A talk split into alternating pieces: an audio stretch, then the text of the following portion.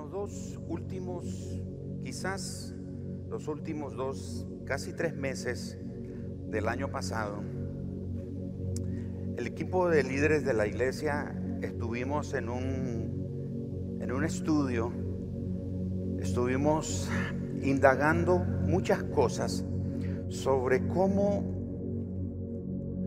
hacer mejor el ministerio, sobre cómo hacer más efectivo, más productivo, cómo hacer mejor nuestro trabajo como iglesia. Eso nos llevó a revisar un montón de cosas, muchos aspectos de la vida de la iglesia, la forma en la que hacemos las cosas, etcétera. Nos llevó a una revisión de muchas cosas. Revisamos la visión, revisamos la misión, los valores, a nuestros grupos de casa, nuestras reuniones, eh, nuestros ministerios, en fin, muchas cosas.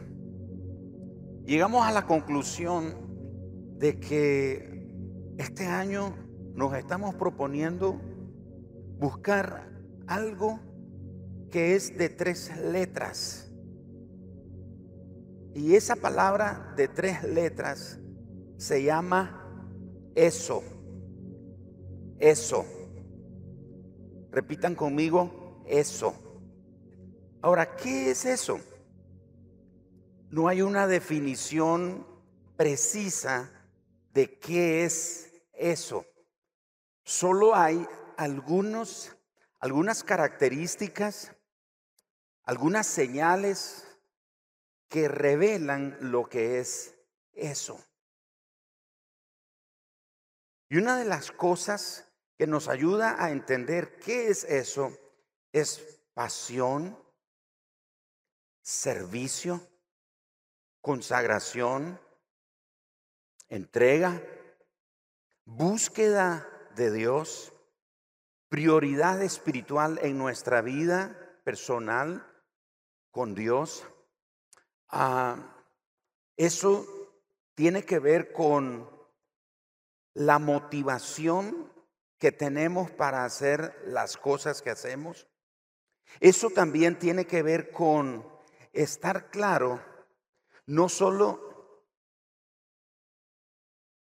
en lo que hago, sino por qué lo hago. Hay una diferencia entre saber hacer algo y saber por qué lo hago. Saber hacer algo nos convierte en profesionales. La iglesia, el cuerpo de Cristo, la podríamos en algún momento eh, tratar de comparar como si fuera una empresa o una compañía, pero no es una empresa, no es una compañía. Se mueve y se rige bajo principios espirituales, que son los principios de Dios que están revelados en las escrituras. Así que algunas veces, con el pasar de los años, un creyente, un grupo de personas, un ministerio, una congregación, podría llegar a convertirse en una iglesia o en un ministerio, una familia, un grupo o un creyente que sabe hacer lo que hace. Es decir, se convierte en un profesional en lo que hace. Ya sabe lo que tiene que hacer, ya sabe cómo hacerlo, pero hay un peligro. Y el peligro es que perdemos de vista por qué hacemos lo que hacemos. Cuando yo pierdo de vista por qué hago lo que hago, pierdo la pasión. Y de nuevo, me vuelvo un profesional. Ya sé cómo predicar, entonces no me preparo, no invierto tiempo en la búsqueda de lo que Dios quiere hablar a mi vida en primer lugar y después a la congregación. ¿Para qué lo voy a hacer si yo ya sé predicar? Tengo más de 30 años de predicar, entonces no necesito esforzarme. Eso me convierte a mí en un profesional, pero me hace perder eso. Mi pasión, mi entrega, mi ánimo, mi deseo, mi fervor, mi vida espiritual, mi pasión, mi entrega a Dios, etc. Pero cuando yo tengo presente por qué hago lo que hago, es decir, estoy haciendo las cosas porque tengo una pasión. Y a nivel de los líderes llegamos a esta conclusión. Queremos ser una iglesia, queremos ser un grupo de creyentes, queremos ser una comunidad de creyentes, queremos ser un ministerio, queremos que nuestros grupos de casa, nuestras áreas de ministerio, etcétera, de manera individual y de manera corporativa, recuperemos eso. Eso es algo que la gente que entra a una iglesia lo identifica. Tal vez cuando usted vino a esta iglesia, hubo algo que a usted lo tocó.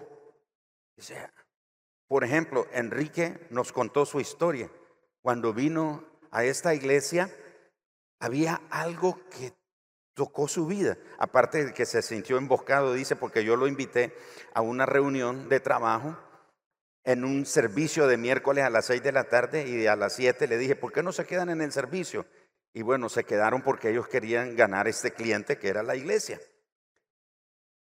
Y cada uno de nosotros hemos identificado, los líderes identificamos, sí, había algo en la iglesia que cuando yo vine era diferente, no mejor, aclaro, no mejor que otra iglesia, porque no se trata de que estamos compitiendo con otras congregaciones, sino que había algo diferente. Pero eso diferente era algo de Dios porque quiero decir que eso es espiritual. Eso es espiritual. No se preocupen, vamos a tener un año entero para entender eso. Yo solo estoy poniendo las primeras pinceladas. Pero ¿por qué estoy comenzando con esto? Ya les voy a explicar. Eso es algo espiritual. Eso es algo que viene de Dios. No lo podemos crear, no lo podemos inventar, no se puede copiar, no se puede reproducir en, fuerza, en la fuerza humana. Tiene que ser algo que Dios da y que es el resultado de una búsqueda intencional de Dios. Entonces, esta iglesia nos estamos proponiendo los líderes y queremos que ustedes se unan en ese propósito santo, en ese propósito divino de buscar eso, recuperar eso o encontrar eso en el caso de que nunca ni alguno de nosotros hayamos experimentado eso. Y como le dije, no se preocupe si ahorita no le queda muy claro qué es eso. En el camino usted lo irá viendo. En el transcurso de este año usted lo va a identificar. Podríamos poner en las paredes las definiciones de qué es eso. Pero más que definiciones, es algo que usted va a identificar en la vida de la iglesia, en las reuniones, en nuestro servicio, en nuestros tiempos de búsqueda, en nuestra forma de hacer el ministerio, en nuestras misiones, en cada cosa en la que nos ocupemos, es algo que vamos a identificar. Así que como eso tiene que ver con búsqueda de Dios, no es solo la búsqueda de Dios, es parte. La búsqueda de Dios es parte de eso. Este mes nuestro enfoque, nuestro perfil es lo primero y lo mejor para Dios. Lo primero y lo mejor para Dios. Ahora alguien debe estar pensando en este mismo momento, mm, eso me suena a dinero. Sí y no. Eh, ¿Cómo? Bueno, ya lo verá. De nuevo, a lo largo de este mes de enero, que es sobre donde vamos a estar caminando, lo primero y lo mejor para Dios. Hay una palabra que tiene que ver con esto, es la palabra primicias. Así como Dios afirmaba en las escrituras ser el dueño de los primogénitos, tanto de los hombres como de los animales, igualmente Dios demanda los primeros y los mejores frutos de las labores del campo. Esa era eso era algo que estaba bien claro para el pueblo de Israel, especialmente en el Antiguo Testamento.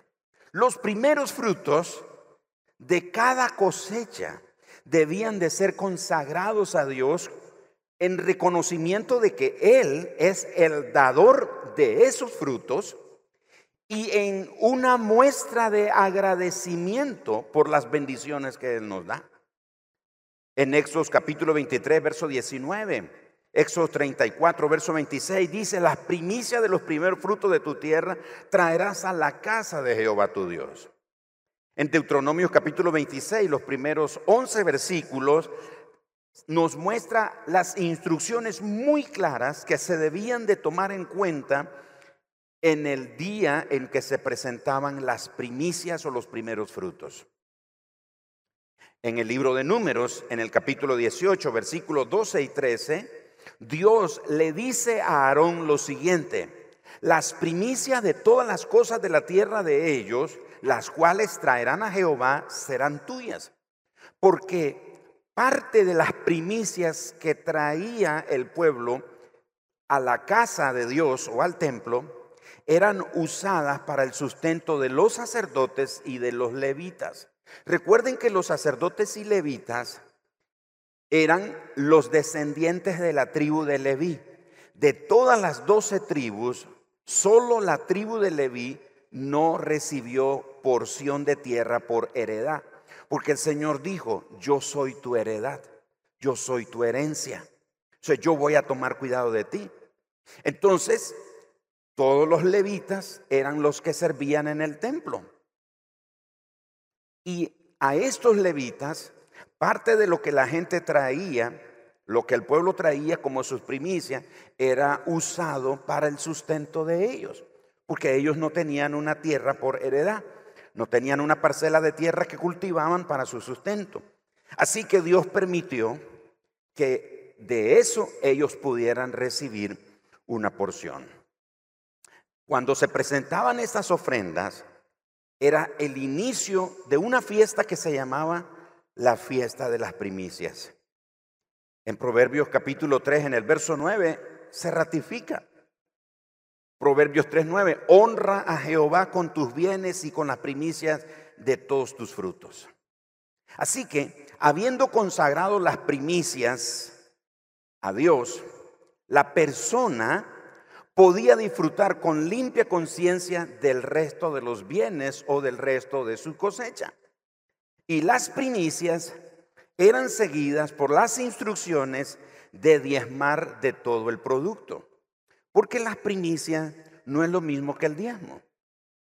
Algunos confunden primicias con diezmo. Las primicias eran los primeros frutos de animales, de frutos de la tierra o del trabajo de la mano de los hombres. Era el primer fruto. Luego el Señor instituyó que dábamos el diezmo del resto de las cosas. Que eso es algo completamente diferente. Pero no quiero desviarme porque mi tema no es diezmo, es primicias. Ahora, para Israel y para los creyentes de este tiempo, escuche bien, el concepto de primicias significa poner al Señor en el primer lugar de cada aspecto de la vida.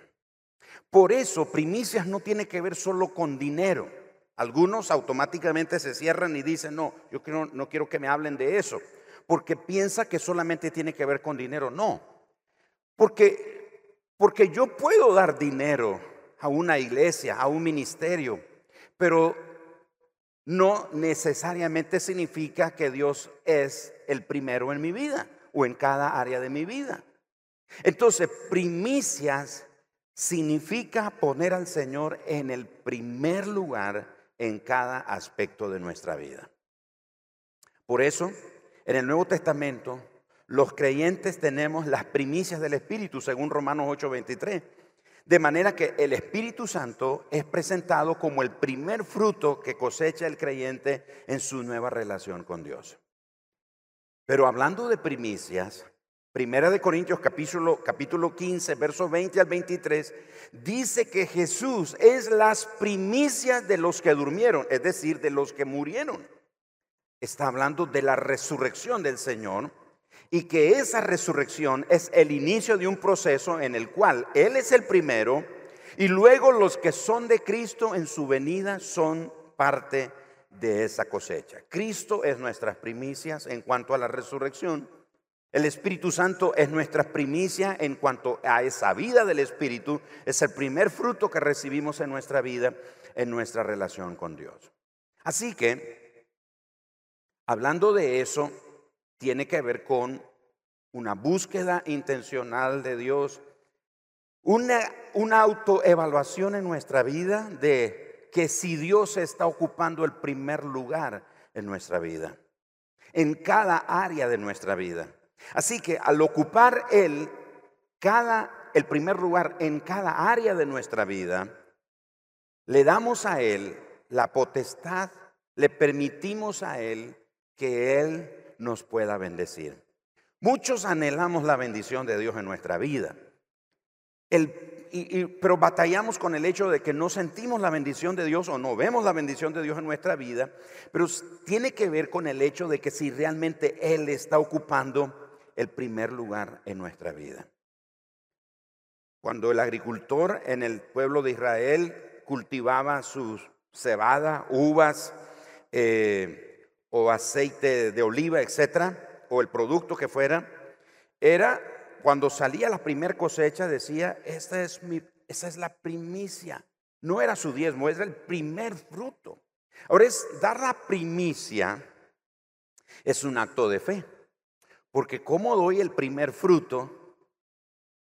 ¿Y quién me garantiza que voy a tener más cosecha? ¿Y qué si era el único fruto que daba la planta? Así que era un acto de fe. Dar la primicia, entregarle a Dios la primicia, era un acto de fe. Por eso es que pone a Dios en el primer lugar en nuestra vida. Quisiera invitarlos a ir conmigo en el capítulo número 5, 6, 7 y 8 del libro de Esdras. Y quiero que animarte a que permitamos que el Señor nos de algunas lecciones aquí importantes a través de unos principios que podemos extraer de la vida de este hombre llamado Esdras. Observemos estos principios, veamos cómo pueden bendecir nuestra vida. Primero, y pedí que pusieran en las pantallas, a ver si, si pueden ponerlo en la pantalla, estos principios. Son cinco que voy a compartir. Primero, estemos conscientes que todo pasará. Este hombre, Esdras, era un sacerdote, pero era un hombre que aprendió a poner a Dios en el primer lugar en su vida. Le dio a Dios la prioridad que le correspondía. Noten conmigo capítulo 7 de Esdras, verso 1. Solo el verso 1. Noten cómo comienza y dice, pasadas estas cosas en el reinado de Artajerjes, rey de Persia. Los ubico rápido en la perspectiva. En el capítulo 5 de Esdras encontramos que comienza el momento cuando el pueblo de Israel retorna de la cautividad de 70 años, han estado cautivos en Babilonia, y Dios permite a través de un rey pagano que su pueblo regrese a Jerusalén para reconstruir los muros de la ciudad que fueron quemados, pero también para reconstruir el templo. Sin embargo, cuando los enemigos del pueblo de Israel se enteran que es un grupo de personas está reconstruyendo, está trabajando por orden del rey, están recolectando dinero y materiales para la construcción. Así que cuando los enemigos del pueblo se dan cuenta que eso sucede, comienzan un proceso de oposición tan fuerte que llegan a hacer escribir una carta y se la mandan al propio rey. Y van y le preguntan a este grupo de personas que están trabajando, ¿quién les dio permiso a ustedes? Es decir, ustedes son cautivos, son esclavos. ¿Quién les ha dado permiso para que reconstruyan este templo nuevamente, etcétera? Así que los que están construyendo responden, el rey nos dio permiso, hacen una carta, se la mandan al rey para averiguar si realmente ellos están diciendo la verdad. En el capítulo 5, en el verso 7, eh, parafraseándolo, el rey le manda decir a los enemigos del pueblo, apártense de ellos, déjenlos, no los estorben, porque ellos están construyendo la casa del Dios de los cielos. Así que el pueblo de Israel o este remanente toma fuerza y ellos continúan en el proceso de la reconstrucción del templo. Así que cuando llegamos al capítulo 7, el verso 1 dice, pasadas estas cosas. ¿A qué se refiere con pasadas estas cosas? A las que acabo de explicar. A la oposición, a la burla, al escarnio, a lo propio que los enemigos y los adversarios del pueblo de Israel hicieron en contra de ellos para evitar de que ellos cumplieran el propósito de reconstruir el templo. Esto nos habla de que todas las dificultades que enfrentemos también van a pasar. ¿Alguien cree eso? Todas las dificultades que enfrentemos, hermanos, van a pasar. Los adversarios que enfrentemos, los adversarios que se nos oponen también van a pasar. Pero la voluntad de Dios habrá de cumplirse. Este hombre, Esdras, quien es el protagonista de este libro, es el que escribió este libro, nos está mostrando que cuando uno le da a Dios el primer lugar en su vida, las primicias regresando al punto de la primicia, la primicia era no solo el momento en el que yo daba algo en la casa de Dios como el primer fruto, sino que era una decisión en mi corazón, era una convicción en mi corazón de hacer a Dios siempre el primero en todas las áreas de mi vida. Así que Esdras es un hombre que ha puesto en práctica el hecho de que Dios sea el primero en cada área de su vida. El segundo principio que aprendemos de este muchacho, de este hombre, Esdras, es que preparemos el corazón para darle prioridad a la palabra de Dios. Hay que darle prioridad a la palabra de Dios. Pero hay que preparar el corazón para ese propósito. Capítulo 7 de Esdras, versículo 6 hasta el verso 12. Escuchen esto que interesante. Este Esdras subió de Babilonia era escriba diligente en la ley de Moisés, que Jehová Dios de Israel había dado, y le concedió el rey todo lo que pidió. Y noten esto, porque la mano de Jehová su Dios estaba sobre Esdras. Y con él subieron a Jerusalén algunos de los hijos de Israel, de los sacerdotes, levitas, cantores, porteros, etcétera, Verso 8, y llegó a Jerusalén en el mes quinto del año séptimo del rey Artajerjes. Verso 9, porque en el día primero del primer mes fue el principio de la partida de Babilonia, cuando comenzaron a salir de Babilonia en camino a Jerusalén. Verso 10, porque Esdras había preparado su corazón para inquirir la ley de Jehová y para cumplirla y para enseñar en Israel sus estatutos y sus decretos. Esta es la copia de la carta que dio el rey Artajerjes al sacerdote Esdras. Escribe, escriba, perdón, versado en los mandamientos de Jehová y en sus estatutos a Israel. Artajerjes, rey de reyes, a Esdras, sacerdotes, a Esdras, sacerdote y escriba, erudito en la ley del Dios del cielo, paz. Y continúa la carta que el rey Artajerjes le manda a este hombre llamado Esdras. Pero hay algo que el rey identifica en Esdras, que es un hombre apasionado por la palabra de Dios. Si usted quiere ser un creyente que recupera eso en su vida de parte de Dios, si usted quiere ser un creyente que recupera esa vida espiritual apasionada, esa vida espiritual de entrega, esa vida espiritual de, de consagración al Señor. Algunos de ustedes sentados aquí hoy quizás están haciendo memoria. Hace un tiempo eras una persona que estabas dedicado a Dios. dedicabas tu tiempo, dedicabas tus energías, tus pensamientos, tus talentos, tus habilidades, tus recursos, todo lo dedicabas para servir a Dios, pero algo te pasó, en algún momento perdiste eso. ¿Y, qué, puedes hacer al respecto? Necesitas volverte a la palabra de Dios. Y cuando te vuelvas a la palabra de Dios necesitas hacer tres cosas. Primero, inquirir. La palabra inquirir quiere decir indagar, buscar, estudiar, escudriñar, escarbar. Todas, eh, todas esas palabras significan la palabra inquirir de una manera diligente en la palabra de Dios. Usted tiene que volverse a la escritura, leer la palabra de Dios. De hecho, en nuestro estudio que hicimos los líderes, una de las cosas que descubrimos es precisamente eso. Vivimos un tiempo donde estamos tan ocupados, tan atareados en tantas cosas que no tenemos tiempo para la palabra de Dios. Tenemos que volvernos a la palabra de Dios. Hay que inquirir en ella, hay que estudiarla, hay que leerla, hay que memorizarla. Pero luego Esdras dice que él la aplicó a su vida la puso por práctica en su vida.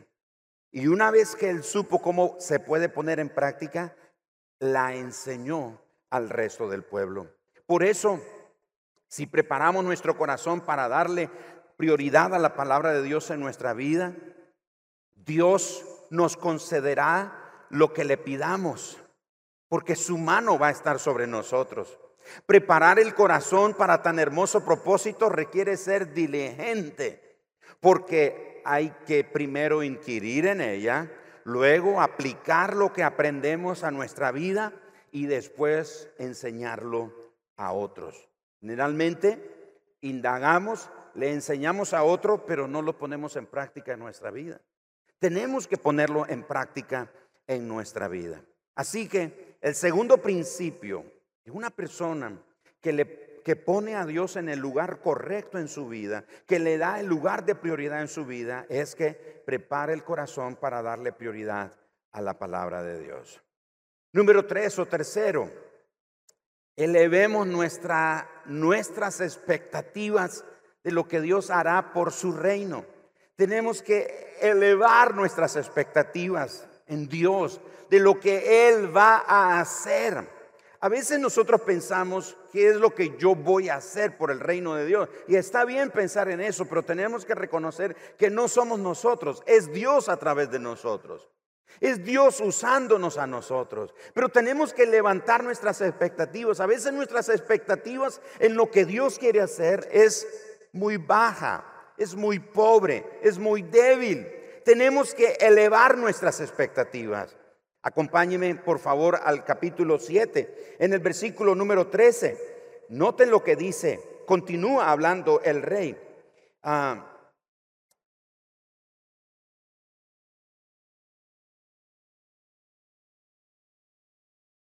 dice el verso 13, capítulo 7, por mí es dada orden, permítame, es dada orden. a a los sacerdotes y levitas que quiera ir contigo a Jerusalén, porque de parte del rey y de sus siete consejeros eres enviado a visitar a Judea y a Jerusalén conforme a la ley de tu Dios que está en tu mano, y a llevar la plata y el oro, el dinero que habían levantado para la reconstrucción. Pero vaya conmigo hasta el versículo número 21. Y por mí, Artajerje, rey, es dada orden a todos los tesoreros que están al otro lado del río, que todo lo que os pida el sacerdote Esdra, escriba de la ley del Dios del cielo, se le conceda prontamente. Verso 23, todo lo que es mandado por el Dios del cielo sea hecho prontamente para la casa del Dios del cielo, pues ¿por qué habría de ser su ira contra el reino del, del rey y de sus hijos? Y a vosotros os hacemos saber que a todos los sacerdotes y levitas y cantores, porteros, sirvientes, etcétera, dice, ninguno podrán ponerles tributo, contribución ni renta. Y note luego en el versículo 25, y tú, Esdras, conforme a la sabiduría que tienes de tu Dios, pon jueces y gobernadores que gobiernen a todo el pueblo que está al otro lado del río. Me detengo ahí. Porque me llama la atención que Dios obra por caminos misteriosos e inescrutables. ¿Cuántos saben eso? ¿Cuántos saben o han experimentado en su vida que Dios obra por caminos misteriosos, por caminos inescrutables? Y Él lo hace para cumplir sus propósitos. Lo hace para usar nuestra vida para que su reino avance.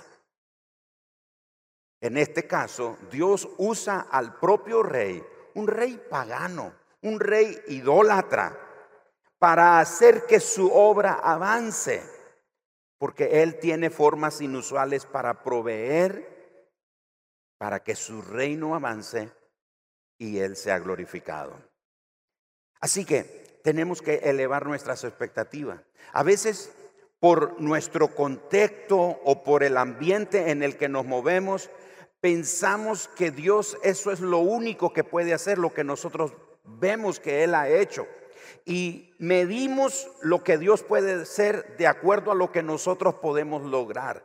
Pero hermanos, estoy aquí hoy para decirnos como iglesia, como comunidad de creyentes, Dios obra por caminos misteriosos.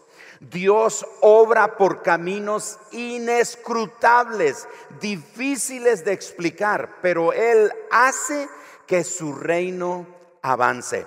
Y en estos versículos que leímos, el propio rey le manda esta carta a Esdras para que se la presente a sus servidores, a los ah, ministros de su reino, y le dicen, todo lo que Esdras y los sacerdotes necesiten para la construcción del templo, para que se termine la construcción del templo, désenlo, provéanlo.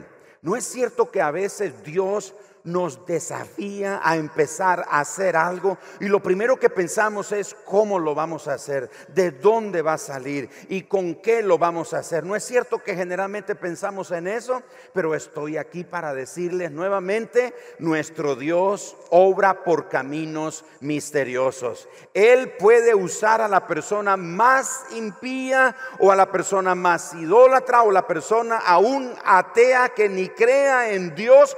Dios puede usar cualquier medio para que su reino avance. Y una persona que aprende a poner a Dios en el primer lugar es alguien que eleva su expectativa en Él.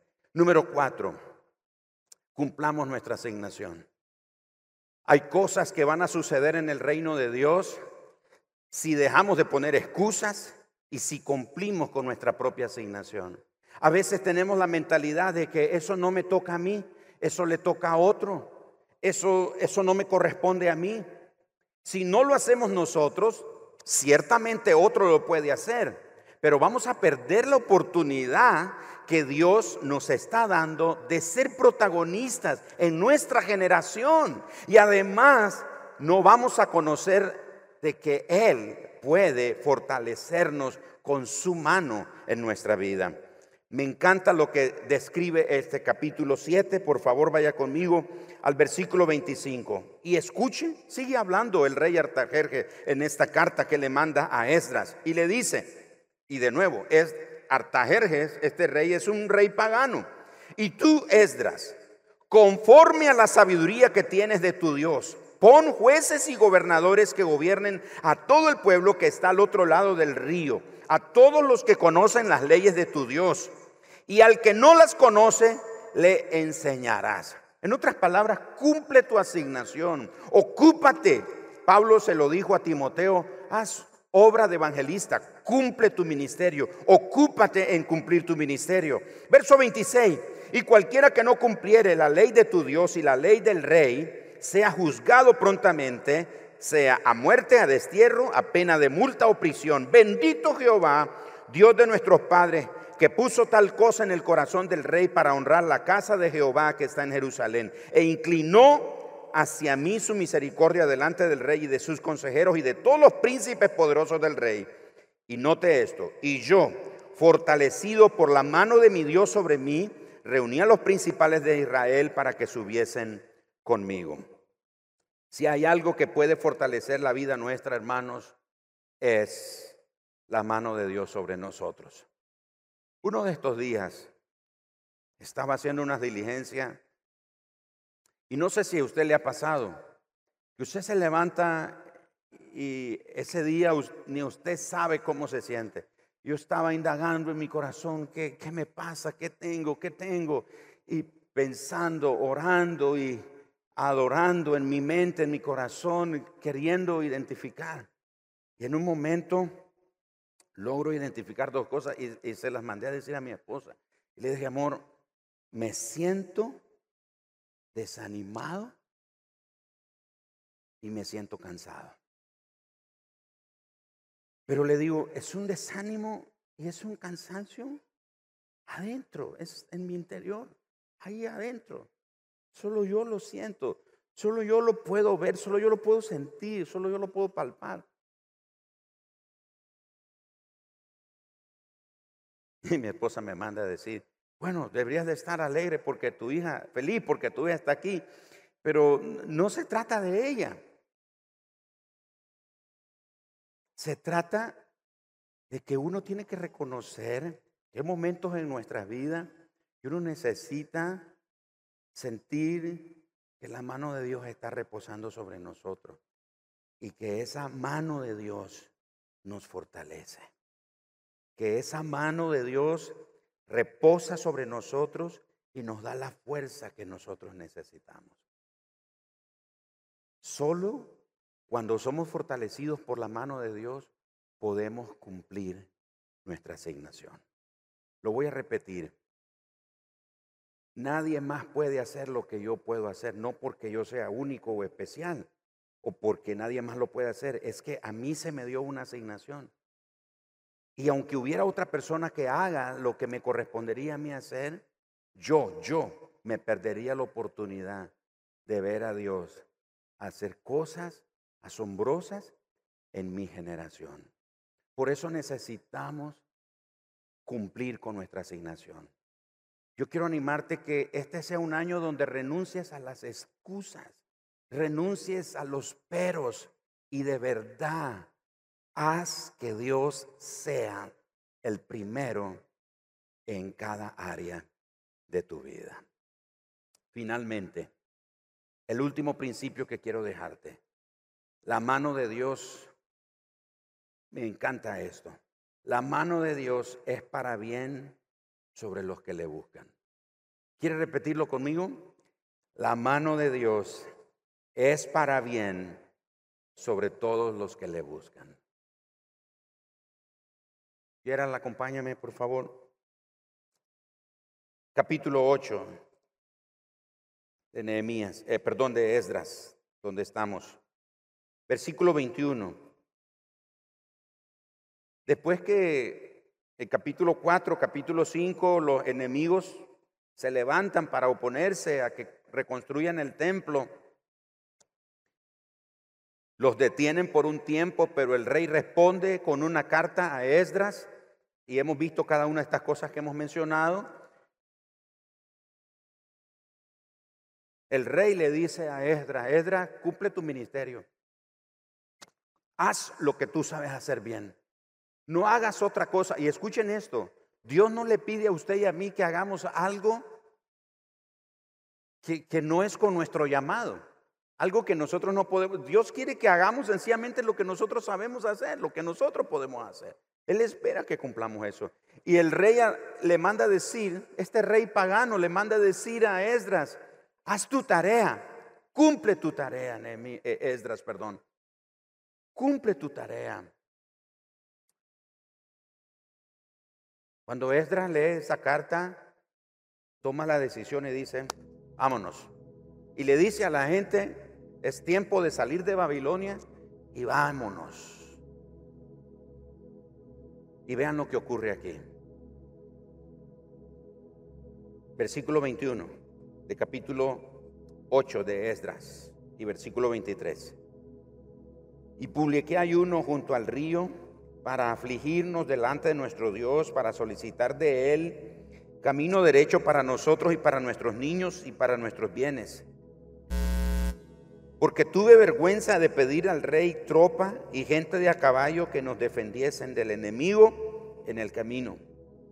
Porque habíamos hablado al rey diciendo, la mano de nuestro Dios es para bien sobre todos los que le buscan, mas su, su poder y su furor contra todos los que le abandonan. Ayunamos pues y pedimos a nuestro Dios sobre esto y él nos fue propicio. Y el verso 31, escucha lo que dice. Y partimos del río Abá el 12 del mes primero para ir a Jerusalén. Y la mano de nuestro Dios estaba sobre nosotros. Y nos libró de mano del enemigo y del acechador en el camino. Buscar a Dios con un corazón humillado es clave para pedirle a Él protección, para pedirle a Él cuidado durante nuestro transitar por la vida.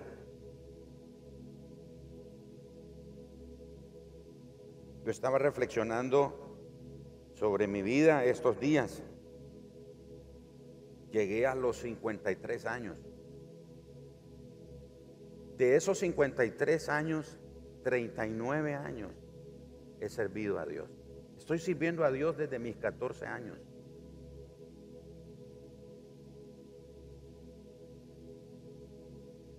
Personalmente yo puedo decir,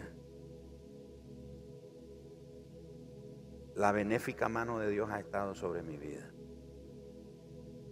La mano de Dios ha estado sobre mi familia. Y tengo la expectativa, la esperanza que la mano de Dios va a estar sobre mí, sobre mis generaciones.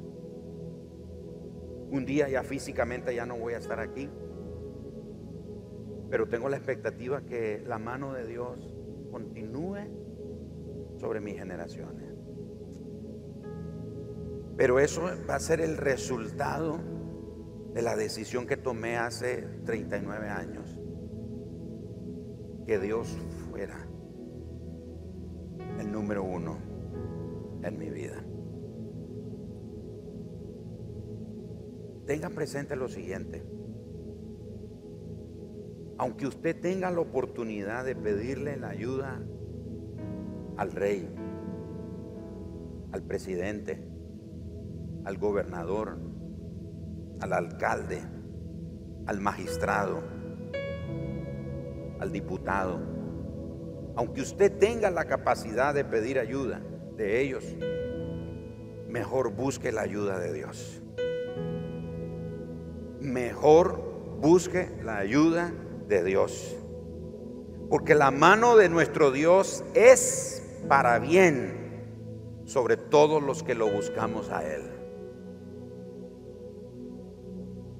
Él nos será propicio en los momentos difíciles. Su mano estará sobre nosotros. Su mano nos librará de la mano del enemigo. Su mano nos librará de todos y de todo lo que nos aceche por el camino. Estamos empezando hoy el número uno de este año.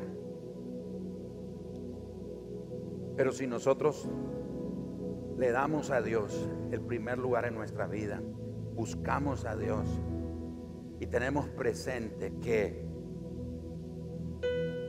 si su mano reposa sobre nosotros, Él nos dará el auxilio que necesitamos. Dios conoce el futuro. Dios sabe lo que nos resta en los próximos días de este año. Él sabrá con cuántos enemigos. Y cuando hablo de enemigos no me refiero solo a personas físicas. La palabra dice que nuestra lucha no es contra carne y sangre.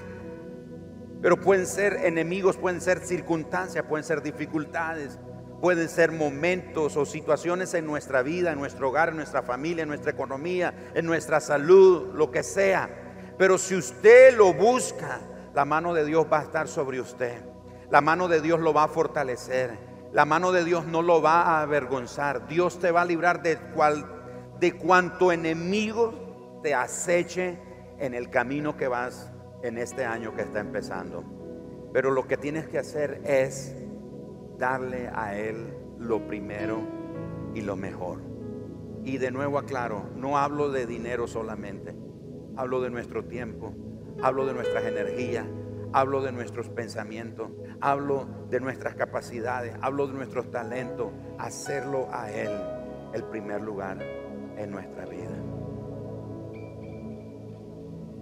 Mi oración ha sido este día que la bondadosa mano de Dios repose sobre nosotros. A donde vayamos, que la gente vea que la mano de Dios está sobre nosotros. No es la buena suerte. No son los tres elefantes que la gente pone ahí con el trasero hacia la puerta para ahuyentar las malas vibras y esas cosas. No, nada de eso funciona. Si quieres mantenerte con la bendición de Dios en tu vida, si quieres mantenerte fortalecido en tu hombre interior por el Señor, si quieres mantenerte bajo el cuidado y la protección del Señor, hazlo a Él lo primero, dale a Él lo mejor, dale a Él la prioridad. No lo pases a un segundo plano, no lo dejes de último, hazlo el número uno en tu vida. Y te garantizo, la mano de Dios estará sobre tu vida. Esta noche yo quiero animarles que hagamos un pacto con el Señor. Sí, empezando el año todos hacemos pactos.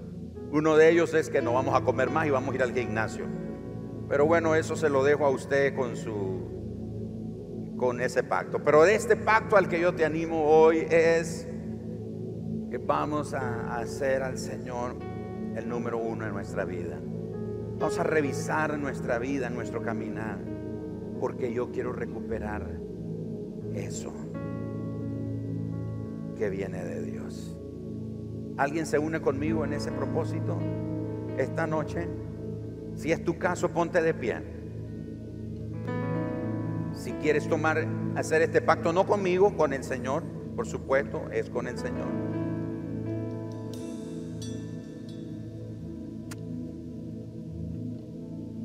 Vamos a sellar este pacto con nuestro tiempo de Santa Cena. Vamos a pedirle al Señor que, que selle este momento, el Señor. Este momento donde todos nosotros le damos al Señor la libertad, por decirlo de esta manera, la oportunidad, Señor, trabaja en mí. Porque la mano de Dios estará sobre todos aquellos que le buscamos. La mano de Dios va a estar para bien sobre nosotros. La mano de Dios estará para bien sobre nosotros. Si le busco, si le buscamos, estará para bien. Levante su mano ahí donde está y por favor, es un momento para ah, meditar en tu corazón, ahí en tu mente, con el Señor, el deseo de tu corazón de darle a Él las primicias de tu fuerza, de tus capacidades, de tus talentos, de tus habilidades, de tus bienes, de tus energías de tu familia, de tus recursos, de tus habilidades, de todo lo que tienes. Que lo que tienes viene de Él. Lo que tienes, aunque tú has trabajado, pero es Él el que te ha bendecido. Si no tuvieras la bendición de Dios en tu vida, no lo obtendrías, no lo tendrías. No es buena suerte, no es que eres mejor que otros, es la bendición de Dios sobre tu vida. Entonces esta, esta noche, ahí donde estamos todos, levantamos nuestra mano derecha y le decimos, haga conmigo esta oración, Señor. Así bien fuerte, Señor. Este día tomo la decisión de que tú seas lo primero y lo mejor en mi vida. Tomo la decisión de darte lo primero y lo mejor de mi vida, con mi tiempo, mis recursos, mis habilidades, mis bienes, mis pensamientos, mi familia, todo lo que soy, todo lo que tengo. Quiero ofrecerte a ti lo primero y lo mejor. Y Padre, esta noche tomo la decisión de buscarte a ti Busco tu ayuda. Busco tu auxilio y pido que tu poderosa mano, tu bondadosa mano, tu benéfica mano esté sobre mí. Fortaléceme, Señor. Fortaléceme, Señor. Y que en, el, en la jornada que empieza hoy, me libres de todo enemigo, de todo acecho en el, en el camino, Señor. Y déjame ver en formas, en formas inusuales cómo tus caminos son asombrosos y en formas inescrutables tú te manifiestas. Señor, aquí está mi vida. La pongo al servicio tuyo para que tu reino avance. Ayúdame a cumplir mi asignación, mi llamado, lo que me corresponde, lo que me has entregado, lo que me has confiado. Ayúdame a cumplirlo para que tu reino avance. Señor, te doy lo primero, te doy lo mejor de mi vida. Gracias Señor, en el nombre de Jesús. Amén.